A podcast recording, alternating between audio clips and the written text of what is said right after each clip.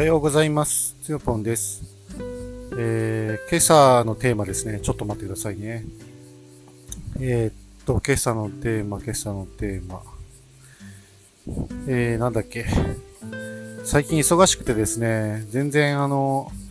新しいね、技術をね、身につける暇がないっていうね、ことでね、ちょっとテーマを考えてみたんですけど、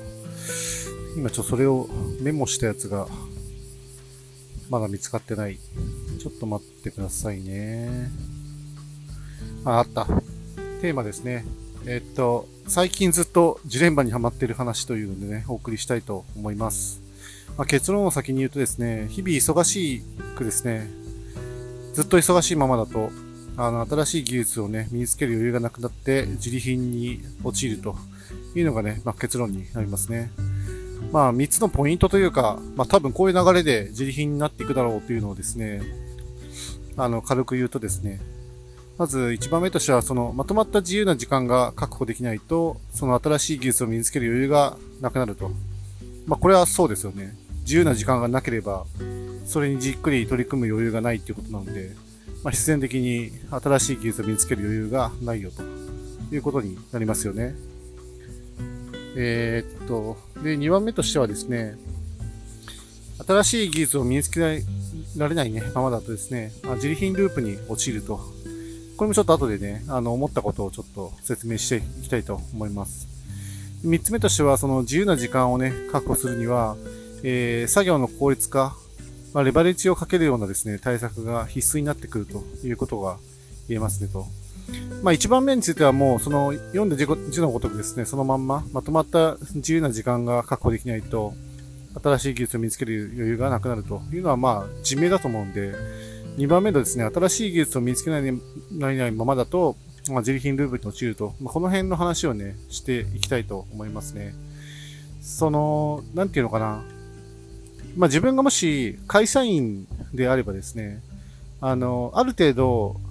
その、日々の仕事って、ルーチンワークと、そうじゃないものに、まあ分けられると思うんですよね。まあ自分、もともとは、その、割となんか挑戦タスクが多かったんで、まあ、その、ルーチンワークというよりは、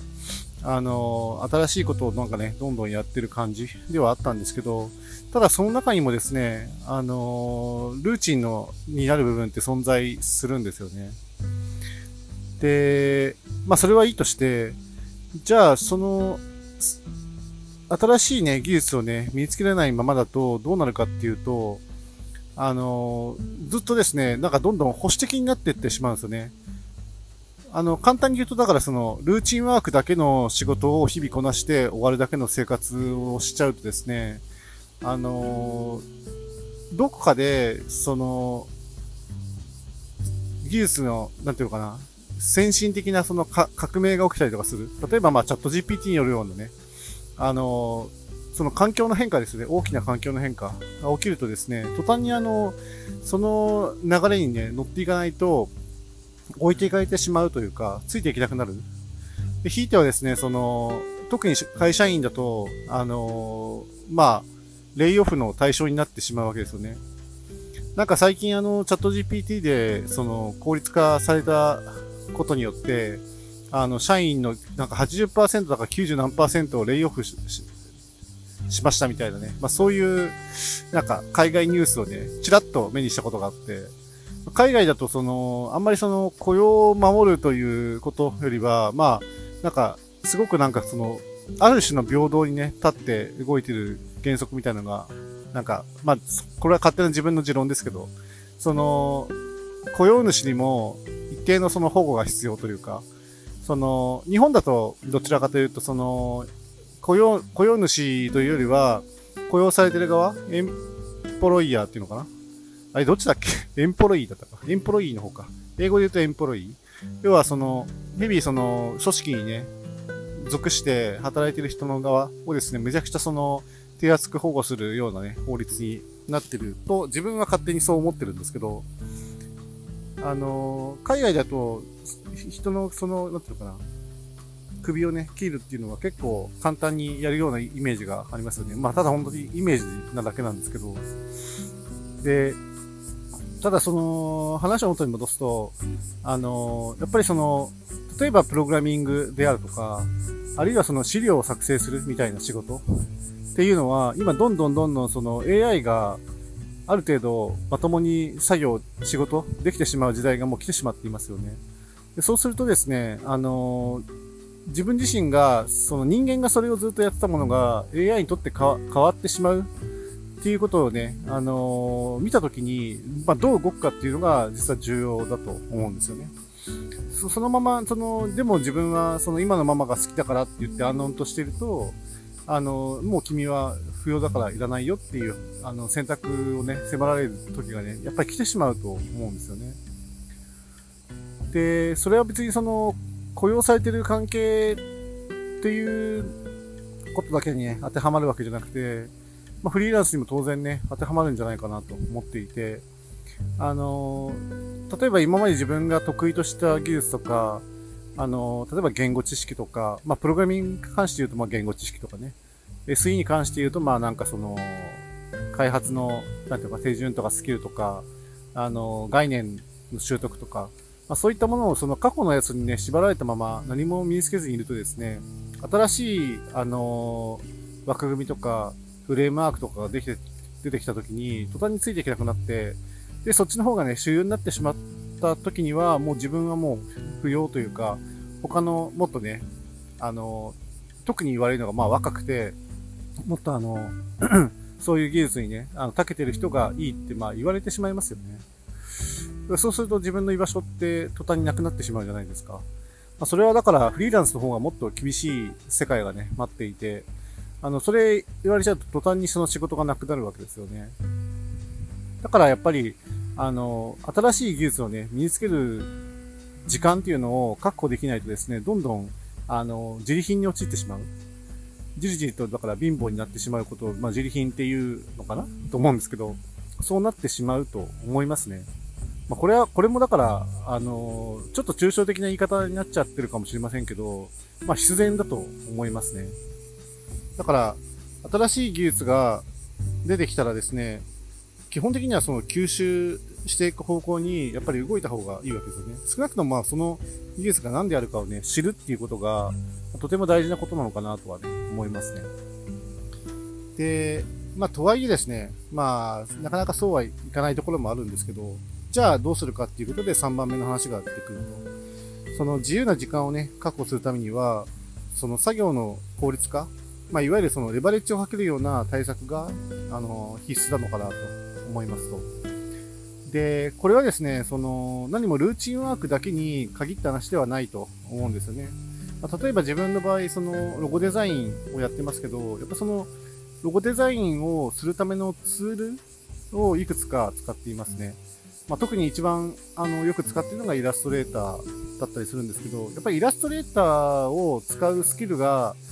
まあ今自分低いと思ってるんですけど、低いままだとですね、これ、こういうことをやりたいのに、どうやってやるんだっけとか、まあ、こういうことをやりたい時に、まあ、自分流にこうやってやればできるなって思ってるものが、まあ、あったとしても、まあ、それって実は、この機能を使うと一瞬でできますよみたいな、そういうのがあるとですね、それってなんかすごい、ずっとそのもったいない時間をね、使ってるってことになっちゃいますよね。その時間をたくさん使う作業をね、ずっとしてるっていうのは良くないことで、それって結局その作業にね、時間を奪われている。作業に時間を拘束されているというか、まあ、そういうことに、ね、なっちゃうので、それってとっても良くない、その要は結局無駄に時間を使ってるっていうことにね、他ならないわけで、だから、そのツールをですね、賢く上手に、まあ、使えるようになっていくためには、まあ、そういう普段のね、努力が努力で、その、ツールの使い方を習得していく必要がありますよね。まあ、それによってその作業の効率化をね、どんどんどんどん測っていくような、あの、まあ、そのツールの習得が必要なんですけど、だからそこもやっぱり観点がね、必要ですね。レバレッジがかけられるような、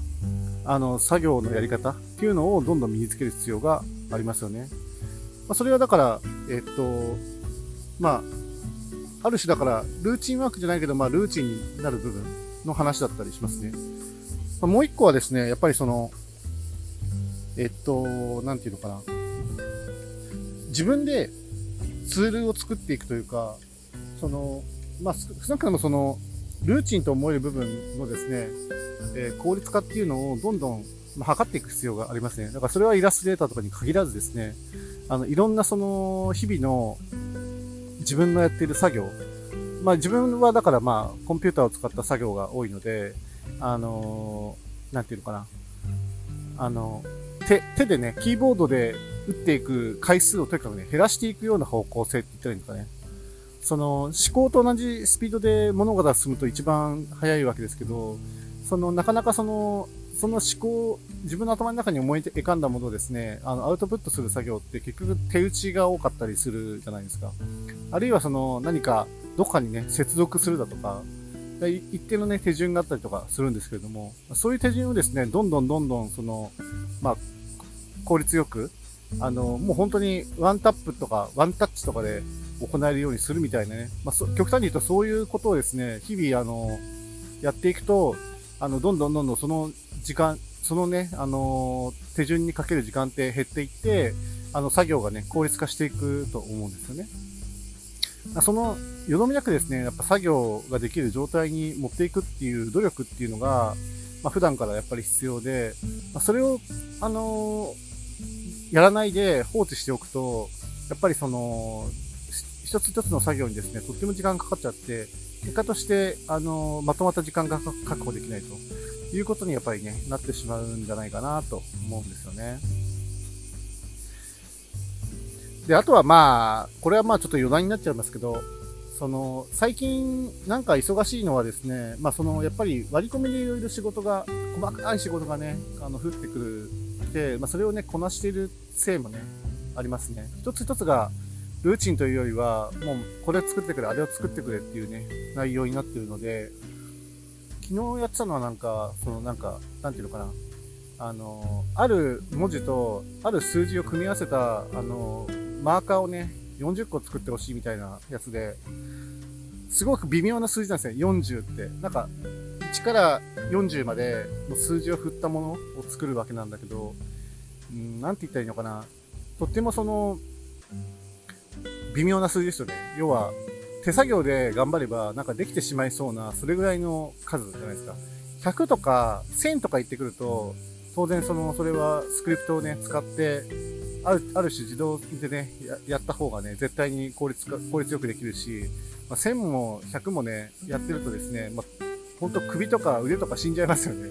目も死んじゃう。疲れちゃう。もうそれだけなんか、ダーッと作業して、もう寝、寝るしかないみたいな。まあそんな感じになっちゃうんですけど、40ってすごいなんか微妙な数字だったんですけど、もう結局それをね、なんかやって出したら、もうちょっとこれ変えてほしいって言われて、またそれにまたその40個のね、作業をね、やり直すっていうことがね、発生しちゃったんで、まあそうなるとですね、まあもちろんその、最初の1、2個だけ提示して OK もらったら40個着手するっていうやり方でもいいんですけど、うん、微妙なんですよ、そこね。すごいなんか、うん、これぐらいだったらもうそのままチェックなしでいけるかなと思ったらいけなかったみたいな話だったんで、やっぱそうなってくると、やっぱりその、そこをね、効率化する作業、効率化できるようなね、仕組みをね、やっぱもうちょっと勉強する必要があるなと思ってて、結局はその仕事は、あの、チャット GPT に、あの、スクリプトを書かせて、まあ、完全なスクリプトじゃなかったんですけど、一応イラストレーターで動くスクリプトが完成したので、まあ、それを使って半自動で、あの、データを作って、でそれを最後手で微調整して、あの、納品みたいなことをしたんですけど、まあ、そういうことがその、最初からね、自分で手打ちででもいいから、わーっとスクリプトを書いて、で、対応にね、作るね、スクリプトを作って実行するみたいなことが、最初からできてれば、チャット GPT に聞いて回る時間もなくなるし、自分でそのコードをね、修正して動くね、ものを作れるので、あのー、そこで効率化できるわけですね。まあ、他にもいろんな作業があって、あのー、自分自身でね、できるだけその、えー、手入力とかをね、減らして、ミスも減らし、かつその自動化して、作業がね、うまくはかどるようにね、あのー、仕向けてはいるもののですね、やっぱり、なんていうのかな、作業がやっぱりその、いろいろな多岐にわたって煩雑化してくるとですね、なかなか難しいところもあるので、まあ、一概に言えないところもね、あるんですけど、よく発生する作業とか、ここで自分自身で分析して、どこにあのたくさんね、時間を取られているかっていうのはね、見た上で、例えば頭3つからね、